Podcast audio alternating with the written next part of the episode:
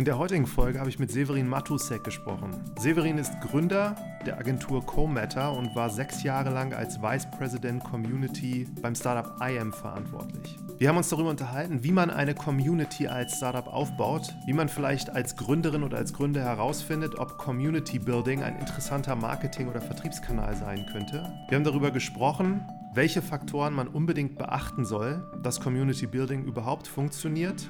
Und Severin hat viele bekannte Beispiele geteilt von Marken, mit denen er zusammenarbeitet, die erfolgreiche Communities betreiben oder aber aufgebaut hatten. Severin kommt ursprünglich aus Wien und hat dort Philosophie studiert und hat sich nach seinem Studium ganz besonders mit der Fotografie beschäftigt und teilt auch interessanterweise ein paar Details, was ein wirklich gutes Foto ausmacht. Außerdem hat er ein Jahr in Kopenhagen gelebt wo er das Tech Festival mitgegründet hat. Und spricht ganz am Ende auch von einem Report, den er selbst geschrieben hat, der nennt sich Post Social Media Report, der viele spannende Details über Communities beinhaltet. Und nun viel Spaß bei der heutigen Folge.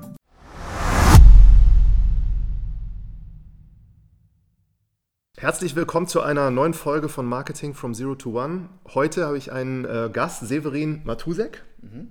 Und freue mich riesig, dass es ein wie soll ich das beschreiben, ein Global Mind, sehr viel unterwegs gewesen und ein Experte und aber auch Gründer im Bereich jetzt Community Building. Aber am besten, Severin, du stellst dich selber mal vor. Ja, hallo, freut mich hier zu sein. Äh, ja, mein Name ist Severin Matusek, ich komme ursprünglich aus Wien, wie man vielleicht hört, bin seit zehn Jahren in Berlin ähm, und habe vor dreieinhalb Jahren äh, eine Art Agentur oder Beratung gegründet, die heißt CoMatter mit der wir auf der einen Seite erforschen, was die Zukunft von Communities ist, vor allem im Zusammenhang mit der Entwicklung des Internets und dementsprechend Technologien.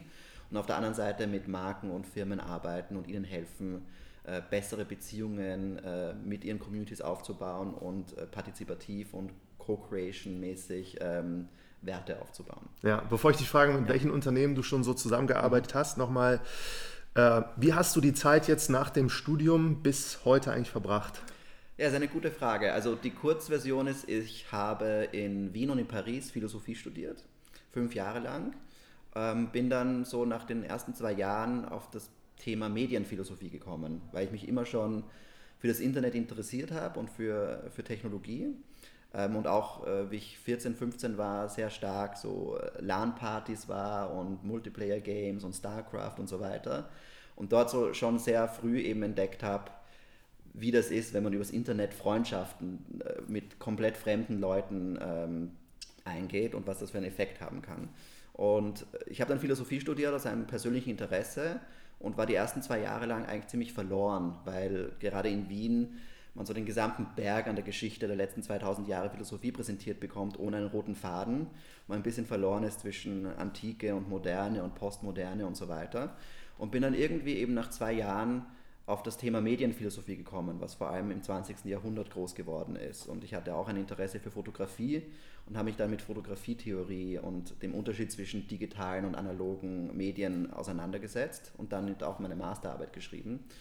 Und während meinem Studium schon bei einer Firma gearbeitet in Wien, die heißt Lomography oder die Lomographische Gesellschaft, die analoge Kameras hergestellt hat und sehr früh eine Internet-Community rund um da aufgebaut hat. Also Anfang der 2000 Jahre, bevor Facebook oder Social Media existiert hat.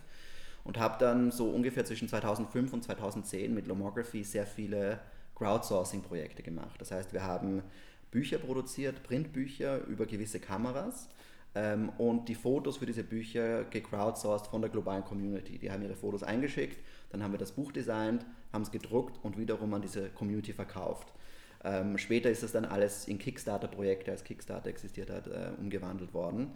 Und das heißt, während meinem Studium habe ich schon parallel quasi äh, Early Social Media und Crowdsourcing gemacht und dann 2009 das Studium fertiggestellt und war dann so ein Jahr in, in so einer Zwischenphase zwischen, möchte ich jetzt noch einen Doktor machen und mich weiterhin da beschäftigen oder möchte ich arbeiten. Und dann bin ich durch Zufall nach Berlin gekommen, weil ich meine Freundin kennengelernt habe, die plötzlich einen Job in Berlin hatte und ich einfach mitgegangen bin. Und war dann 2010 in Berlin und habe mich so interessiert, was passiert hier eigentlich. Bin so ein bisschen in Richtung Werbung gegangen am Anfang, hatte irgendwie einen, einen Vorstellungstermin bei Jung von Matt in Hamburg. Das hat sich dann aber nicht richtig angefühlt, weil ich parallel schon gesehen habe, in Berlin entwickelt sich gerade so eine Startup-Szene. Da gab es Soundcloud seit 2008 Da hat sich dann so ein paar Gründer rund um Soundcloud entwickelt. Da gab es Readmill, das war eine App für, für die Zukunft des Lesens, äh, Gitzy, Amen äh, und IAM. Und IAM hat was mit Fotografie gemacht. Und ich hatte zu der Zeit gar kein Smartphone. Also damals war schon 2010, hatten die meisten schon ein Smartphone. Ich war eher so eben geprägt von diesem analogen, so, okay, ich bin natürlich zehn Stunden am Tag von meinem Laptop, aber ich brauche jetzt kein Smartphone, um da noch irgendwie meine E-Mails abzurufen. Ähm, und dann habe ich den Gründern von IAM einfach eine E-Mail geschrieben und gesagt, hallo, ich bin der Severin, ich habe auch was mit Fotografie gemacht, äh, vielleicht können wir uns mal treffen. Und so bin ich dann äh, ja, zu einem der ersten äh, Teammitglieder von IAM geworden und habe das dann sechs Jahre gemacht und mich dann selbstständig gemacht und CoMed angefangen. Super gut. Vielleicht kannst du nochmal sagen, also IAM machen was mit ja. Fotografie. Was war genau das, was IAM gemacht hat? Genau, also IAM existiert ja noch ja. immer, jetzt mittlerweile seit zehn Jahren. IAM ist eine Foto-App und Fotoplattform, ähm, die in den frühen Tagen sehr ähnlich wie Instagram funktioniert hat. Das heißt, Du hast eine App, du hast ein Smartphone, da gab es immer bessere Kameras quasi. Äh, du kannst einen Filter auf dein, auf, dein, auf dein Foto geben und es hochladen und andere Leute können es liken, kommentieren und so weiter. Das heißt, wir haben sehr früh eine Foto-Community aufgebaut, ähm, was dann natürlich explodiert ist mit Instagram und immer besseren Smartphone-Kameras und so weiter. Und sind dann aber in eine Richtung gegangen zu sagen, wir wollen jetzt nicht äh, mit Instagram konkurrieren und versuchen, eine Milliarde User anzuborden, sondern wir gehen in eine Richtung von, wir bauen einen Marktplatz auf, wo Marken diese Fotos, die sehr authentisch und aus dem Leben gegriffen sind, eben was ganz anderes ist als diese Stockfotografie, die mittlerweile sehr altbacken scheint. Mhm. Und wir bauen diesen Marktplatz so auf, dass jeder Fotos verkaufen kann und wenn ein Foto gekauft wird, aber auch 50% des Verkaufspreises an die User geht.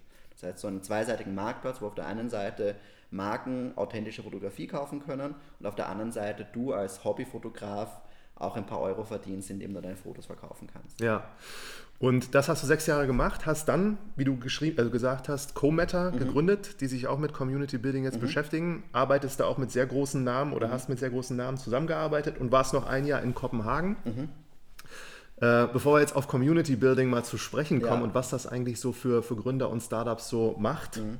Ne, Nochmal diese letzte Phase jetzt hier auch in, in Kopenhagen. Und ja, dann also genau, ich bin von IAM rausgegangen, weil ich äh, nach sechs Jahren oder knapp sechs Jahren äh, ausgebrannt war einfach. Also es war eine unglaublich tolle Erfahrung in so einem gehypten Startup, das eben eine extrem große Community aufbauen konnte und 30 bis 50 Millionen Dollar eingesammelt hat, äh, Büros in der ganzen Welt aufgebaut hat, da quasi dabei zu sein vom, vom Tag Null an.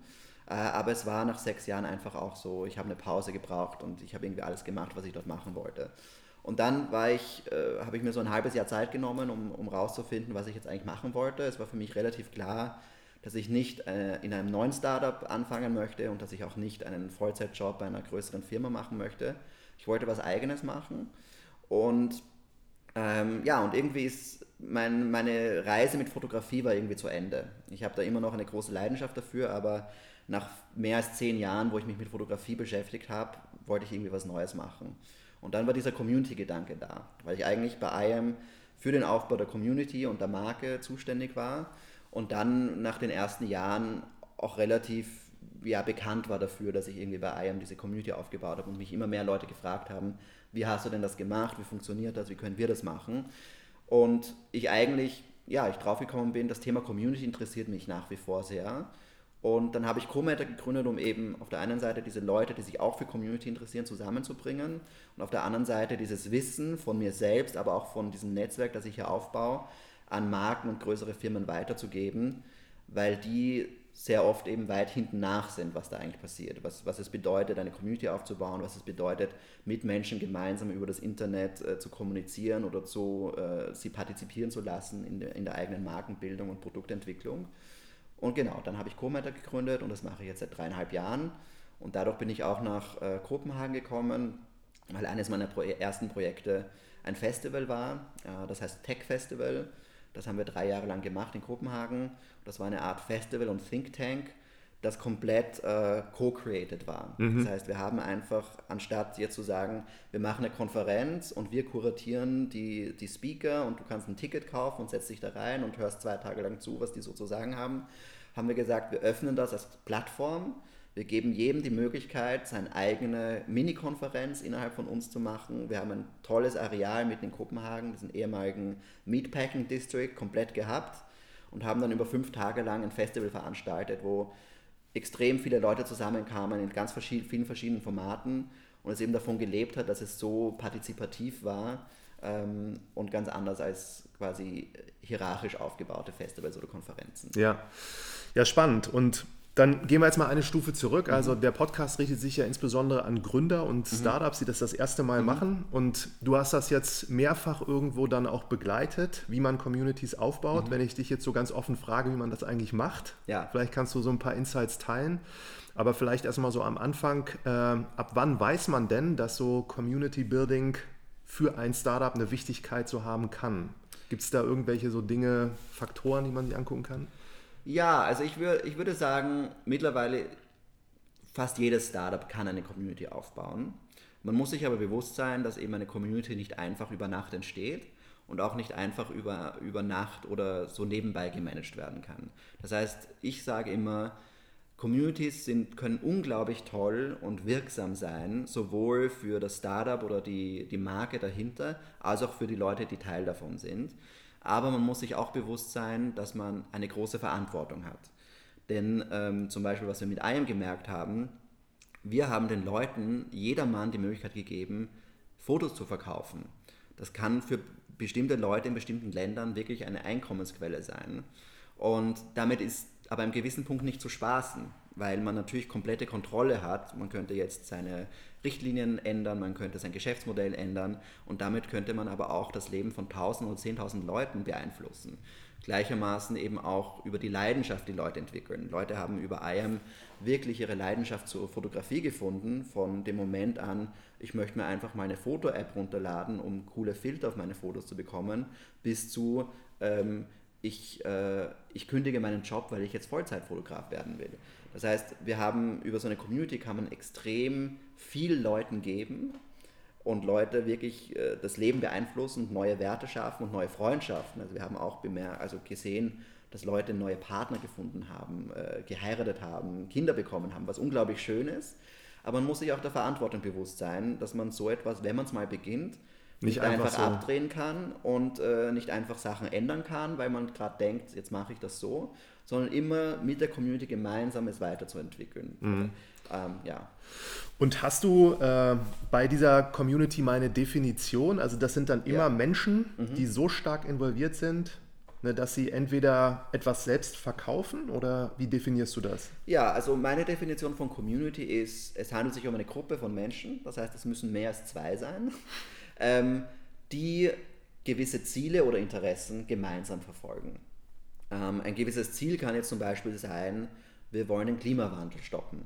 Das heißt, äh, Fridays for Future zum Beispiel kann man auch als eine bestimmte Community oder als eine Bewegung ansehen, ähm, die auf sehr bestimmte Weise funktioniert.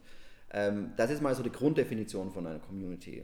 Eine andere, ein anderes Framework, das ich oft benutze, ist das Teil einer Community zu werden, ist immer eine Reise. Man wird nicht von einem Tag auf den nächsten Teil einer Community, sondern es ist eine, eine Reise von eben, ich interessiere mich dafür, ich gehe da rein, ich fange an, mich damit zu identifizieren, ich fange an, äh, mehr damit machen zu wollen, mein persönliches Leben da ein bisschen mehr reinzubringen, zum Beispiel äh, eigene Meetups zu organisieren, weil ich so eine große Leidenschaft dafür habe, bis man halt vielleicht in diesen Status des Super-Users kommt, den, den die meisten Startups oder Marken haben wollen die wirklich super involviert sind, an ihren Freunden davon erzählen. Aber bis dorthin ist es eine Reise und es ist auch eine Reise, die nicht für jedermann gemacht ist. Und das Dritte, was ich äh, oft benutze, ist, Communities existieren in einem bestimmten Raum. Und diesen Raum gilt es zu designen. Ähm, dieser Raum kann eine App sein, dieser Raum kann der reale Raum sein, dieser Raum kann auch eine Social-Media-Plattform sein. Aber es geht, man muss sich bewusst sein, äh, bewusst, ja, bewusst sein dass ähm, dieser Raum man bestimmte Funktionen in so einen Raum reingeben kann und bestimmte Richtlinien, nach denen sich die Community entwickelt. Und was ich eben oft zum Beispiel auch kritisch heutzutage sehe, ist, dass viele Startups und viele Firmen, die sich mit dem Gedanken Community beschäftigen, automatisch nach Social Media denken. Mhm. So, ah, wir haben hier jetzt Instagram und Facebook und TikTok und Snapchat, das sind die Plattformen, wo Leute sind, also bauen wir unsere Community dort auf. Was an sich kein schlechter Gedanke ist, aber man natürlich sich bewusst sein muss, diese Plattformen funktionieren auf ganz bestimmte Weise. Und diesen Arten und Weisen muss man sich anpassen. Äh, denen ist man zu einem gewissen Teil ausgeliefert. Wenn man jetzt über Instagram eine Community aufbauen will, das kann toll sein, weil jeder Mann auf Instagram drei Stunden am Tag abhängt. Aber man hat natürlich keine Kontrolle, was Instagram als nächstes macht, was Instagram eigentlich von den Usern, mit denen man hier äh, engagiert ist, will. Und man hat auch keine Daten von diesen Usern. Das heißt, ich sage oft, benutzt Social Media, um Leute zu erreichen, aber dann konvertiert sie in euren eigenen Space, den ihr kontrollieren könnt, was auch eine Newsletter-Datenbank sein kann, was eine, es gibt immer mehr auch so White-Label Community Spaces, wo, wo man quasi die Funktionen von Social Media hat ohne auf, auf die negativen äh, Seiten von Social Media angewiesen zu sein. Aber Communities existieren in einem bestimmten Raum, haben bestimmte Richtlinien, die man setzen kann und das beeinflusst, wie die Community funktioniert. Mhm. Und wenn man da jetzt nochmal das auf IAM überträgt, der mhm. Raum, den ihr hattet, war damals die App? Genau. Ja, und ja, es war die App, was natürlich ein Vorteil ist, weil viele, viele Startups oder Marken ja keine App vielleicht an sich entwickeln. Mhm. Wir hatten die App, die an sich schon der Community Space war, den wir designen konnten mit unseren eigenen Vorstellungen, unseren eigenen Funktionalitäten. Das war ein Vorteil. Andere haben nicht diesen Vorteil und müssen eben auf Drittplattformen wie Social Media und so weiter ähm, zurückgreifen. Aber wir haben über die App hinaus sehr bewusst auch reale Räume geschaffen. Wir haben ja einmal im Jahr so ein Festival gemacht, wo tausende Leute hinkamen, um mit uns ein oder zwei Tage lang Fotografie zu zelebrieren. Das war New York, Berlin hier? Beides, genau, ne? New York, also wir haben 2014 angefangen bis 2017. Das hat sich dann in die Berlin Photo Week entwickelt, die es dieses Jahr nicht gab wegen Corona, aber bis letztes Jahr eigentlich dann zu, einem Wochen, zu einer Woche lang an, an Fotografie äh, sich entwickelt hat. Und wir haben zum Beispiel auch Meetups gemacht, mhm. wo eben Leute, die sich über die App kennengelernt haben, im realen Raum getroffen haben das war mir immer sehr wichtig, ähm, auch immer dieses reale Element zu haben, weil du dann, dadurch natürlich noch viel stärker die Beziehung, die Leute zu deiner Community haben oder zu deiner Marke intensivieren kannst, was virtuell oder über eine App immer beschränkt ist. Mhm. Und also bei dem Design jetzt dieser mhm. Räume, wie du das jetzt beschreibst, das hat dann am Ende dazu geführt, dass die Leute sich getroffen haben, dass sie das auch gerne an andere erzählt mhm. haben und diese Community aus sich heraus immer und immer größer geworden ist? Genau. Ähm, also zum Design der Räume kann ich vielleicht ein Beispiel geben. Wir haben, wir haben natürlich bei IAM von Anfang an Grundfunktionen gehabt wie liken und followen und, äh, und kommentieren. So quasi die Grundfunktionen von, von Social Media. Wir haben dann aber bewusst zum Beispiel einen Feed eingebaut, in dem du nicht nur die Fotos gesehen hast, die deine Freunde gepostet haben, sondern in dem wir bewusst auch Blogposts reingespielt haben, wo es Tipps und Tricks gab, wie kann ich besser fotografieren in dieser und jener Situation. Und das ist eine bewusste Entscheidung. Diese Entscheidung hatte nichts zu tun mit Hyperwachstum oder nichts zu tun mit Monetarisierung, sondern einfach mit einer Kultur, die wir aufbauen wollten, weil wir drauf gekommen sind, der USP von IAM ist, wir helfen dir, ein besserer Fotograf zu werden. Mhm. Also haben wir das da so eingegangen. Und das war eine bewusste Designentscheidung, äh, was im Endeffekt die Community und die Kultur sehr stark geprägt hat. Weil, wie gesagt, wir sind bei IAM bewusst nicht in eine Richtung gegangen, äh, zu versuchen, 100 Milliarden User auf unserer Plattform zu haben, die äh, äh, Katzen und äh, Sonnenuntergänge fotografieren, sondern wir wollten spezifisch die Leute ansprechen, die ein Interesse für Fotografie haben und ein Interesse haben, sich zu verbessern in ihrer Fotografie, weil das im Endeffekt natürlich auch Fotos produziert, die man besser verkaufen kann weil keiner den 100 Milliardsten Sonnenuntergang braucht, den er ja. kaufen möchte. Und dementsprechend haben wir diese Community designt und auch unsere Formate, ob das jetzt Ausstellungen waren oder das Festival oder die Meetups, äh, so organisiert, um genau diese Leute anzusprechen. Und das, was ausgestellt wurde, kam auch aus der Community. Ja, genau. Also wir haben von Anfang an, IAM hat ja mit einer Ausstellung im Jahr 2010 angefangen ähm, und das haben wir eigentlich bis zum Schluss so weiter, weitergebracht und hatten dann natürlich auch viele Diskussionen darüber, weil von einer reinen Wachstumsperspektive man sagen kann, was bringt denn so eine Ausstellung, wo vielleicht 10 oder 20 Leute ausgestellt worden werden, wenn ihr 25 Millionen User habt? Dann werden ja die meisten nicht glücklich damit. Aber wir sind, äh, haben immer die Meinung vertreten und haben, sind das sehr demokratisch angegangen, dass wir diese Missions gemacht haben, wo jedermann mitmachen konnte und wir dann eine Jury hatten, die dann die Fotos ausgewählt hat und klar, am Endeffekt kommen dann 20 Fotos raus, die wir zum Beispiel in Tokio ausgestellt haben. Aber in der Art, wie wir es dokumentiert und, und, und zelebriert haben, haben wir es immer so gemacht, dass es nicht hieß, das sind die 20 besten Fotografen und du bist leider noch nicht so weit, sorry, sondern das sind 20 Teilnehmer aus der Community, diese Jury hat sie ausgewählt, aber vielleicht hast du das nächste Mal die Chance, vielleicht wirst du das nächste Mal ausgewählt. Das heißt, wir haben immer so ein bisschen, man könnte auch sagen, diese Karotte gehabt, die, ähm, die jeden in der Community quasi präsentiert worden ist, auf eine sehr demokratische und freundliche Weise, würde ich sagen. Ähm, dass man immer die Motivation hatte, vielleicht bin ich es beim nächsten Mal. Ja, und man ist Teil trotzdem und hat irgendwie man einen Einfluss. Man ist trotzdem Teil davon und wir haben immer mehr Formate entwickelt. Ausstellungen sind natürlich sehr exklusiv, aber wir haben dann ja auch ein Magazin entwickelt, wo wir vielleicht 100 Fotos abdrucken konnten. Mhm. Ähm, klar, man macht nie 20 Millionen happy, aber man kann 20 Millionen Leuten zeigen, du könntest es eigentlich beim nächsten Mal sein, weil all das, all, wir alle in dieser Community sind keine Profifotografen, wir tun alle unseres Bestes mit unseren Handykameras und jeder hat die Chance eigentlich äh, ausgewählt und dabei zu sein. Ja, wo ich jetzt schon so einen versierten Experten habe, muss ich einfach die Frage stellen, was zeichnet denn eigentlich so ein perfektes Foto aus? äh, Ja, das haben, wir, das haben wir lange versucht rauszufinden, weil IAM ja auch eine, eine künstliche Intelligenz entwickelt hat. Ich weiß das. Um ich habe das damals ja. selber mitbekommen und dann konnte man ja alle Fotos hochladen und die hat einem äh, gesagt, genau. so, was sind die ästhetischsten. Ähm, tja, das, das, ich kann das eigentlich nicht beantworten, weil es kommt ja immer auf den Kontext an. Ein, ein Foto, das ausgestellt wird oder in einem Ausstellungsrahmen präsentiert wird, ganz andere Qualitäten haben kann als ein Foto, das auf einer Stock-Plattform existiert und möglichst viel verkauft werden soll. Ähm, wenn es jetzt zum Beispiel um Stockfotografie geht oder um diese Zukunft der Stockfotografie, die wir versuchen, versucht haben mitzugestalten, gibt es schon ganz, ganz genaue Richtlinien oder ähm, ja, dass ein Foto zum Beispiel gut auch als Thumbnail erkennbar ist. Also du kannst kein künstlerisches Foto machen, das nur in, im Großformat ähm, aller Andreas Gurski äh, den Effekt hat, sondern natürlich muss dein Foto auch als Thumbnail auf einem, auf einem Telefon erkennbar und eine emotionale Reaktion zeigen, damit Leute darauf reagieren. Also die, die Frage kann ich nicht genau beantworten, aber ähm, ja, was Stockfotografie angeht, würde ich sagen, geht es ja hauptsächlich heute darum, vor allem im Kontext von digitalen Fotos, die zum Beispiel für Artikel oder Webseiten gekauft werden, wie kann ich Aufmerksamkeit erregen? Wie kann ich Leute, die zehn Stunden am Tag durch ihren Feed scrollen und Millionen von Informationen sehen, wie kann dieses eine Foto, das ich benutze, ähm, sie anhalten und zu einem Klick verführen. Ja. Das sind oft Gesichter, das sind oft Farben, das sind oft ganz banale Sachen. In gewisser Weise aber widersprüchlich zu guten Fotos, wie man sie so kennen würde. Ja, also auch jetzt, sage ich mal, von meinem Philosophiestudium, Fotografie theoretisch, hängen natürlich die Qualität oder das, Bewusst das Befinden eines Fotos als gut oder schlecht immer vom Kontext und immer vom Betrachter ab. Ja.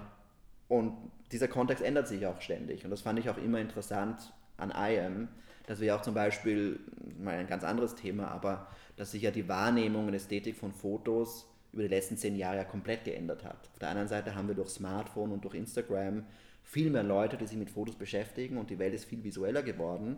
Auf der anderen Seite kommt uns jetzt zum Beispiel heute ein Foto, das vor zehn Jahren mit einem Hipster-Matic-Filter so auf Vintage getrimmt worden ist, ja komplett absurd und altbacken vor, während es vor zehn Jahren so wow, wie cool ist. Also durch die Technologien und durch die Perzeption äh, verändert sich das natürlich ständig. Ja. Und deswegen ist Fotografie auch weiterhin spannend, weil ja. Und jetzt nochmal zurück zu den Gründern, also die jetzt mit dem Gedanken spielen, auch eine Community mhm. aufzubauen. Ich würde daraus so ein bisschen entnehmen, Startups sind manchmal in Frühphasen noch gar nicht so ganz klar, was sie eigentlich machen werden. Und ja. insbesondere wenn das Produkt ein bisschen abstrakter ist, mhm. ne, dann könnte man erst diese Entscheidung eigentlich so treffen, sobald man weiß, in welche Richtung man wirklich gehen will. Ja. Und müsste da automatisch schon ein bisschen weiter sein. Ja und nein. Also auf der einen Seite ähm, ist eine Grundvoraussetzung für eine funktionierende Community, dass man ein Ziel vor Augen hat, dass man weiß, worum es geht, dass man klare, klare Vorstellungen hat, wie Leute Teil von dieser Community werden und diese Community partizipieren und mitmachen können. Das stimmt. Auf der anderen Seite weiß ich aus eigener Erfahrung jetzt auch mit Co-Matter, dass es teilweise sehr lange dauern kann, bis man eigentlich weiß, was man wirklich machen möchte oder was es wirklich ist. Und ich bin auch der Meinung, dass man, wenn man mit einer Idee startet, schon eigentlich, auch wenn man nicht genau weiß, wohin diese Idee führt oder was für eine Community man rundherum bauen möchte, bereits mit dieser Unklarheit auch schon in eine Community gehen kann. Also das, was, äh, was sehr erfolgreiche Communities oder auch Produkte, die rund um Communities aufgebaut sind, eigentlich auszeichnet, ist, dass Leute so früh wie möglich involviert werden. Das ist so, ähm, wenn ich das Gefühl habe, als, als Teil einer Community oder auch nur als Konsument, äh, im Prozess der Produktentwicklung dabei zu sein, indem ich zum Beispiel Feedback geben kann, Beta-Versionen austesten kann, einen direkten Draht zu jemandem aus einem Team habe, was kein Bot und kein Roboter ist und das Gefühl habe, ich werde hier als Mensch wahrgenommen.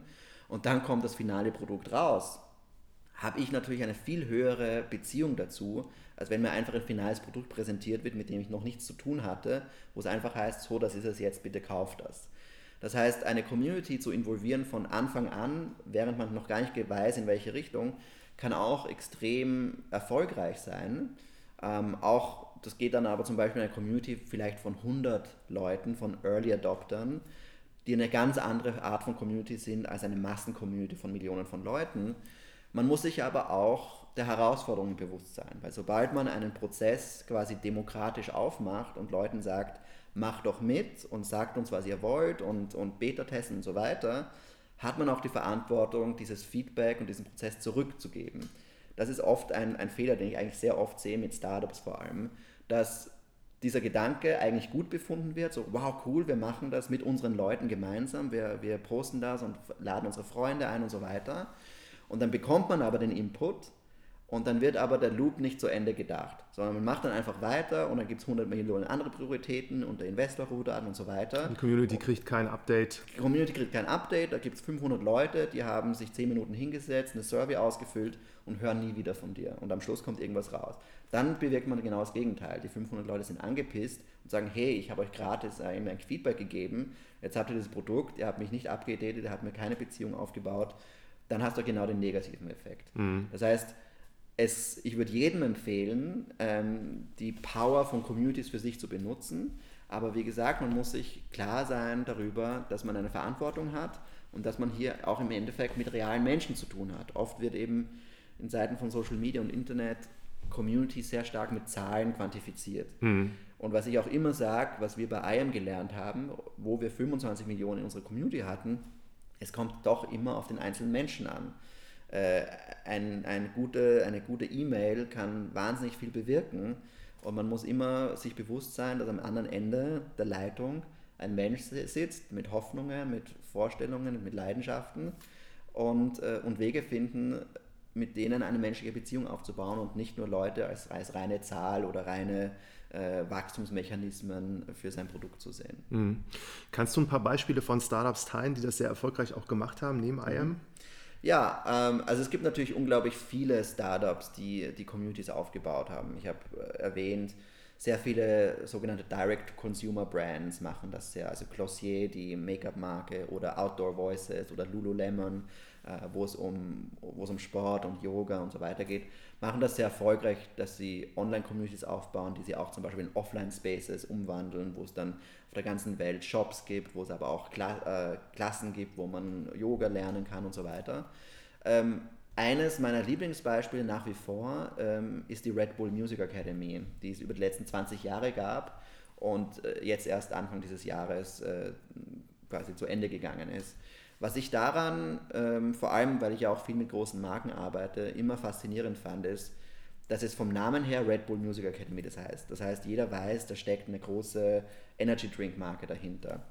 Aber in der Art und Weise, wie es umgesetzt worden ist, wo es quasi bei der Red Bull Music Academy von Anfang an darum ging, junge aufstrebende Musiker und Künstler mit Mentoren zu verbinden, Formate zu entwickeln, wie die gemeinsam Musik machen können, wie sie sich gemeinsam unterstützen können, wo es dann eine Radiostation gab, wo es Festivals gab, wo es auf der ganzen Welt Events gab. Das heißt, extrem viel Arbeit, aber auch Geld da reingeflossen ist hatte ich immer den Eindruck, dass diese Music Academy relativ eigenständig und äh, äh, authentisch operieren konnte. Das heißt, dass Red Bull als Marke, die im Endeffekt Millionen im Jahr dafür zahlt, dass es das gibt, relativ freie Hand gewährt und dann nicht den Energy Drink überall reinpressen muss, die Leute nicht zwingt, ständig Red Bull zu trinken und so weiter, was dazu geführt hat, dass sich über 20 Jahre lang wirklich eine authentische Community entwickeln konnte, wo viele von den Künstlern, die da dabei waren, glaube ich, noch heute sagen, wow, das war wirklich ein Sprungbrett für meine Karriere. Das mhm. hat mir Türen geöffnet, das hat mir den Weg geebnet, um Musiker zu werden.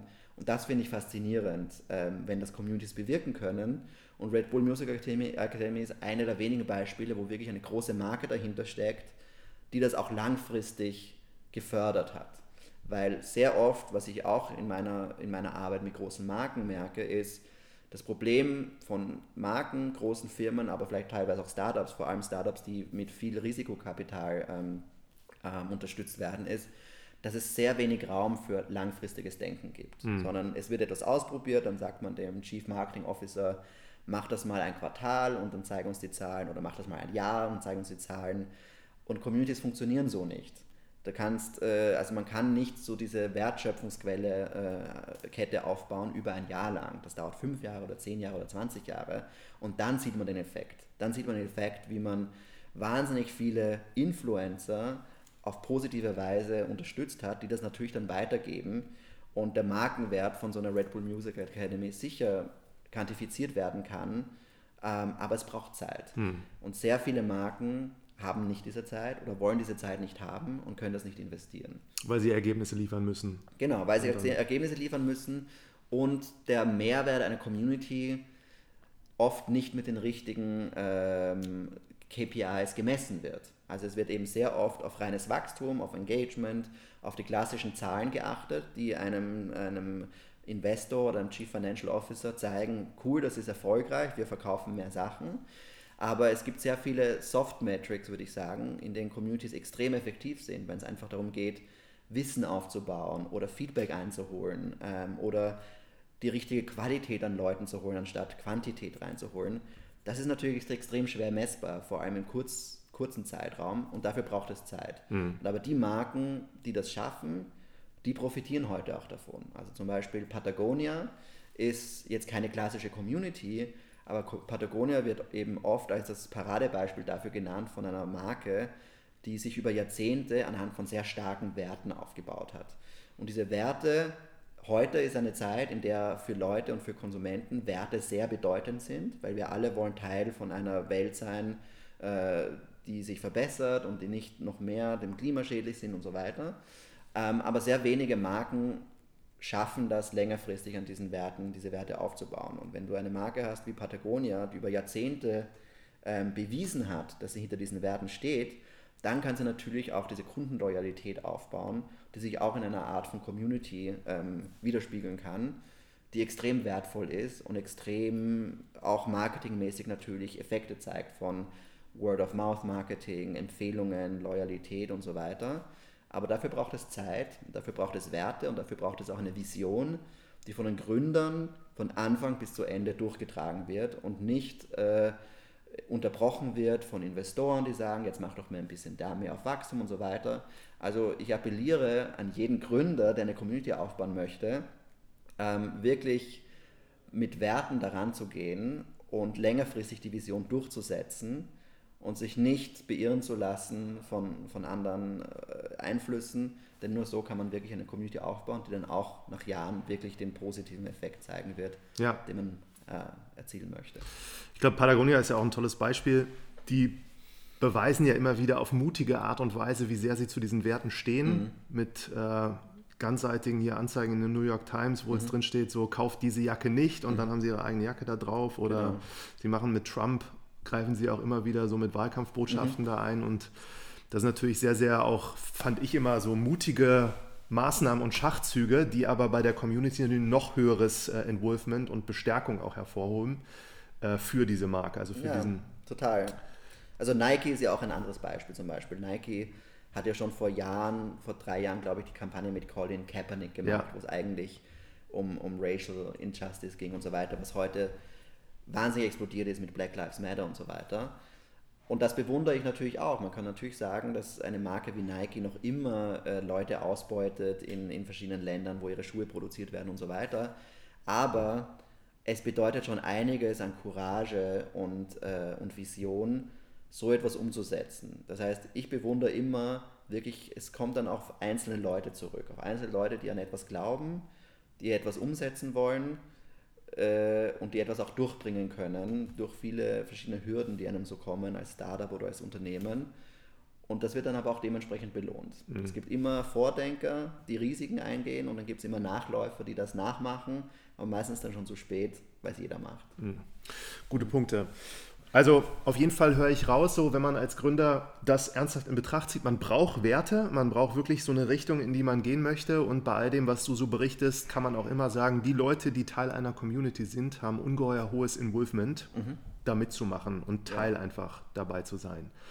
Äh, dann haben wir darüber gesprochen, also das richtig zu designen da auch den richtigen Raum zu finden, so wo sich die Leute begegnen. Und jetzt geht es aber schon darum, am Anfang ist ja immer etwas klein und wird dann irgendwann größer. Wie schafft man das denn, so eine Community dann zu skalieren? Ja, ja das, ist, ähm, das ist natürlich der heilige Gral, den, äh, weil ähm, die Schwierigkeit, eine Community zu skalieren, vor allem eine Community, die, leicht, äh, die klein anfängt, ist, dass sich Communities verändern, wenn sie größer werden. Wir hat, also ich nehme nochmal das Beispiel IAM, einfach weil ich da von Anfang an dabei war. Wir hatten bei IAM am Anfang eine sehr involvierte, engagierte Community, die sich darüber identifiziert haben, sogenannte Mobile Photographers zu sein. Das heißt, das waren Leute, die haben so die frühen iPhones genommen und haben gesagt, wir können auch mit einer relativ schlechten iPhone-Kamera äh, wertvolle Fotografie und kunstvolle Fotografie machen. Darüber haben sie sich definiert und davon kam der Begriff Mobile Photography, der so eine starke Definition hat. Das heißt, in den ersten zwei Jahren von IAM haben wir uns sehr stark über diesen Begriff Mobile Photography äh, geprägt. Bis wir zu einem Punkt gekommen sind, wo wir erkannt haben, auf der einen Seite erreichen wir dadurch eine sehr nischige, sehr involvierte Community. Auf der anderen Seite sind wir auch sehr exklusiv und ist diese Community unnahbar für sehr viele andere Leute, die sich vielleicht nicht so künstlerisch ausdrücken wollen oder sich nicht so stark damit beschäftigen.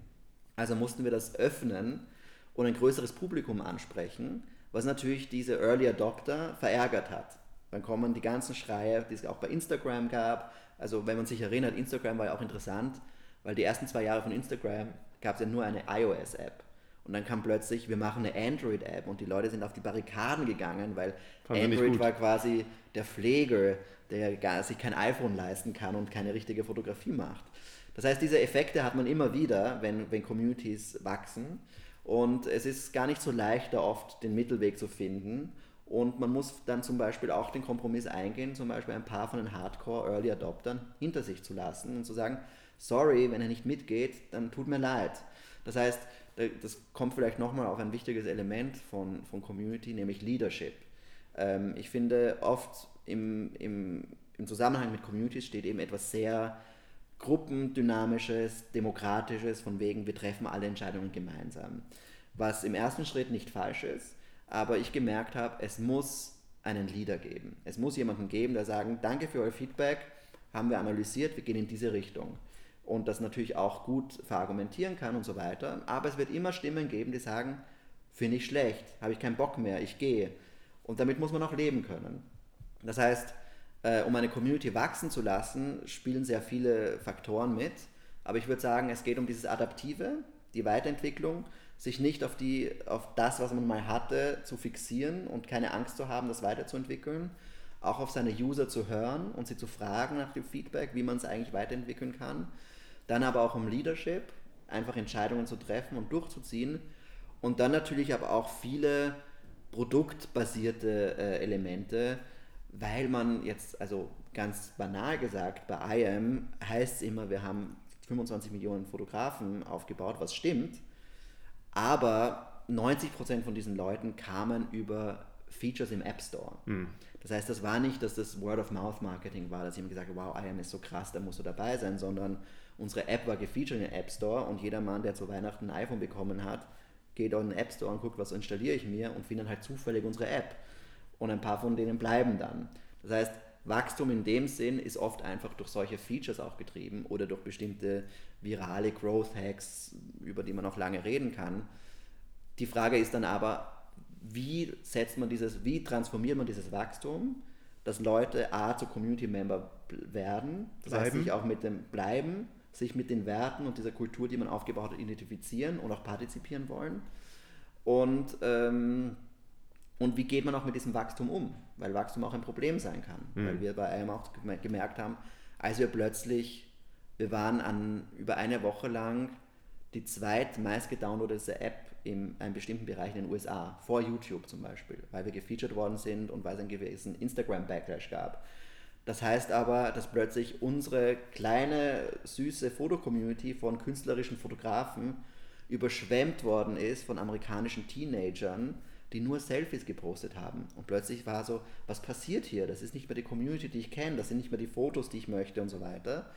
Und damit umzugehen und schnell zu reagieren und zum Beispiel Filter einzubauen und neue Funktionen, die dir es erlauben, nicht alle Fotos zu sehen, sondern nur die Fotos, die man mag und so weiter, das sind dann äh, bestimmte Produktfunktionen, die man einbauen muss, um eine Community weiter zu entwickeln, aber auch Leute weiter sich bei sich zu behalten ähm, und wachsen zu lassen. Ja, also ich höre da bei allem raus, es ist viel so diplomatisches Geschick, mhm. der richtige Ansatz, ein Mittelweg und so weiter einfach erforderlich. Und ich frage mich so, wenn jetzt Gründer eigentlich begonnen haben, auf diesen Kanal zu setzen, ab welchem Zeitpunkt brauchen die denn professionelle Hilfe, dass sie sich jemanden reinholen, der das irgendwie kann? Oder kannst du mhm. das als Gründer selbst machen? Ja, ähm, also im besten Fall braucht man keine professionelle Hilfe. Also würde ich, ich würde niemandem empfehlen, eine Community abhängig zu machen von einer Agentur oder einem externen Berater. Mhm. Das ist keine gute Idee. Communities, die längerfristig funktionieren, werden immer von den Gründern getragen.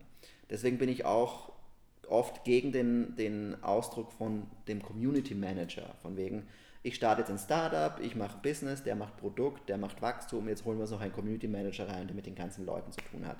Das funktioniert nicht, weil Community Manager schon als Begriff etwas ist, man managt etwas, das heißt, man managt etwas, was vielleicht schon da ist, dafür sind Community Manager gut, die machen dann Support, die machen Maintenance und so weiter.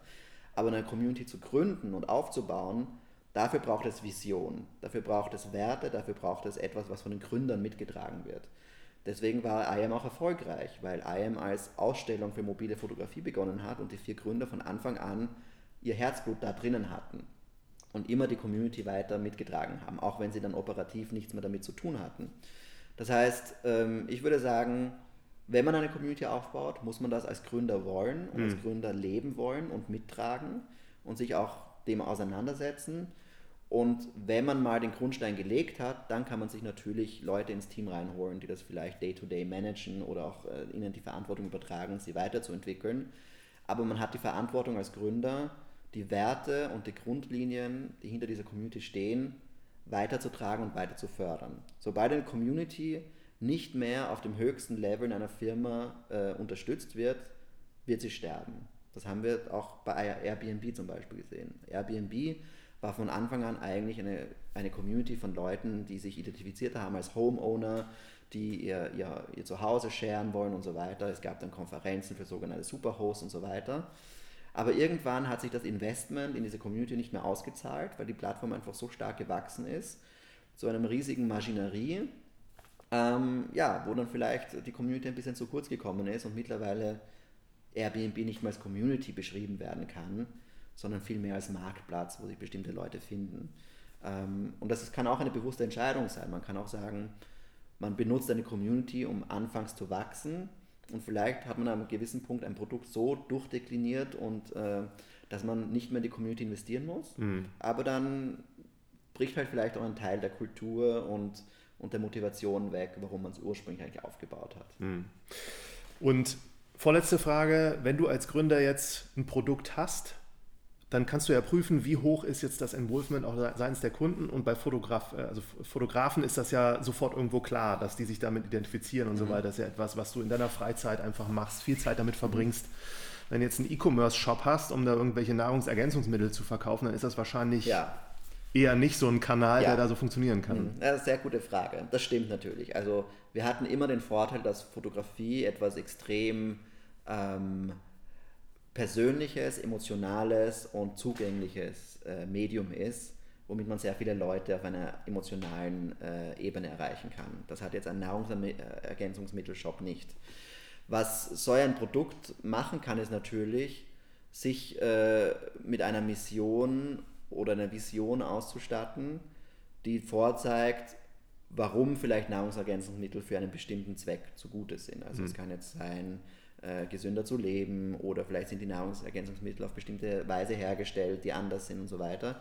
Also man kann dann natürlich über das Produkt selbst einen Wertekanon aufbauen, indem man auch Leute äh, emotional und leidenschaftlich erreichen kann. Das mhm. ist, glaube ich, immer, immer das Geheimnis. Zum, ähm, begrenzt, zum begrenzten Maß biegsam. Zum genau. Aber es geht halt, ja, es muss auch nicht jede, jeder Marktplatz und jedes Produkt eine Community haben. Also wenn ich Gebrauchtwagen verkaufe, brauche ich vielleicht keine Community. Vielleicht geht es einfach darum, verkaufe mir einen guten Gebrauchtwagen und danke, tschüss, das war's. Ich brauch, muss dann nicht in der Gebrauchtwagen-Community ja. äh, Teil davon sein. Aber auch das ist nicht unmöglich. Ja. Macht Sinn. Hast du, wer, wer wären so weltweit, unabhängig ob Startups mhm. oder Großunternehmen, wer wären so deiner Meinung nach die drei so aktuell stärksten Communities, die es gibt, von denen man mhm. reden könnte? Also, was ich spannend ist, sind nicht vielleicht, also ich persönlich interessiere mich mehr für neuartige Formen von Community, die sich über das Internet und Technologie entwickeln, als für große Marken, die das irgendwie auf Skalierbarkeit machen. Das heißt, was ich gerade spannend finde, ist, was sich zum Beispiel in der sogenannten Passion Economy entwickelt. Das heißt, äh, Plattformen wie Patreon zum Beispiel oder Substack oder OnlyFans, die jetzt an sich keine Communities sind, aber Plattformen neue Frameworks geben, um Communities zu bilden, wo quasi jedermann sagen kann, äh, ich liefere das und baue eine direkte Beziehung zu meinen Unterstützern und Fans auf, die mir 5 Dollar im Monat zahlen, damit ich ihnen diesen Content und so weiter liefere. Das finde ich sehr spannend, weil das so ein bisschen so die nächste Generation ist, wie jedermann zu einem Creator werden kann aber du dich auch als Creator direkt über deine Community finanzieren kannst. Das finde ich spannend. Auf der anderen Seite finde ich spannend, wie sich zum Beispiel mehr Kooperativen entwickeln. Das heißt, ich habe ja vor einem Monat zum Beispiel den, oder ja, Anfang Oktober den Post-Social Media Report rausgebracht, womit ich mich zwei Jahre lang beschäftigt habe, quasi mit dem Thema, was sind die Makrotrends, die die nächste Generation von sozialen Plattformen ähm, definieren werden wie gehen wir über, über die Funktionalitäten von Social Media, wie es heute funktioniert, hinaus und bauen etwas Neues auf. Und da sind zum Beispiel Kooperativen sehr interessant, weil wir heute mittlerweile wissen, Social Media funktioniert auf eine ganz bestimmte Weise. Im Endeffekt wird es durch äh, Werbung finanziert, äh, werden Daten, extra, äh, Daten von den Nutzern herausgeholt, die dann weiterverkauft werden, damit Werber dich besser ähm, erreichen können was im Endeffekt ein Modell ist, wovon die Werber und die Investoren profitieren, aber du als User nicht. Während Kooperativen zum Beispiel Plattformen aufbauen, wo du als User direkt auch an der Wertschöpfungskette teil bist. Davon ist zum Beispiel Blockchain ein, ein starkes äh, technologisches Element, aber auch zum Beispiel etwas, was ich gestern entdeckt habe, äh, das nennt sich Coop Cycle. Und das ist eine Grassroots-Organisation, die vor circa zwei Jahren gestartet worden sind von Fahrradkurieren, die für die großen Plattformen Essen ausgeliefert haben, Uber Eats, Deliveroo und so weiter, und draufgekommen sind, dass sie da nicht viel davon profitieren, dass sie einen minimalen Teil von dem Geld bekommen, dass sie nicht versichert sind, dass sie keine Sicherheiten und so weiter.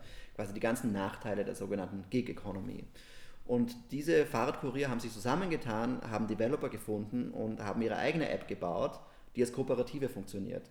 Das heißt, äh, es gibt mittlerweile in mehreren Städten in Europa ähm, wo man quasi auf eine Alternative zu äh, den üblichen Essenslieferdiensten gehen kann und weiß, das ist selbst gebaut von den Leuten.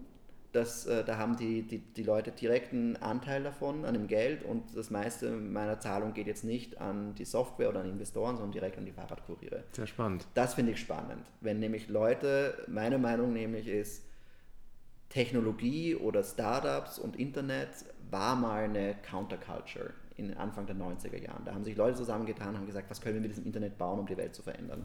Mittlerweile ist es keine Counterculture mehr, sondern es ist absoluter hyperkapitalistischer Mainstream. Was an sich ja nichts, nicht unbedingt schlecht ist. Ich bin jetzt kein Antikapitalismuskritiker. Aber was ich spannend finde, ist, wenn eben neue Countercultures sich entwickeln, die aber nicht sagen, oh Gott, wir können keine Technologie entwickeln, das kann nur Silicon Valley, sondern mittlerweile sind die Tools, um eigene Software, eigene Plattformen, eigene Communities zu entwickeln, für jedermann zugänglich. Wir müssen sie nur richtig nutzen und andere Strukturen aufbauen, die fairer sind, die mehr Leuten Zugang geben, die diverser sind als die äh, extrem monokulturelle Silicon Valley Kultur, mit der wir heute zu tun haben. Das finde ich persönlich gerade spannend und damit beschäftige ich mich. Super gut. Dann viel gelernt, glaube ich, über alles hier und sehr divers. Danke dir für deine Zeit und ganz viel Erfolg weiterhin mit CoMeta und deinen Projekten. Ja, danke dir, hat Spaß gemacht.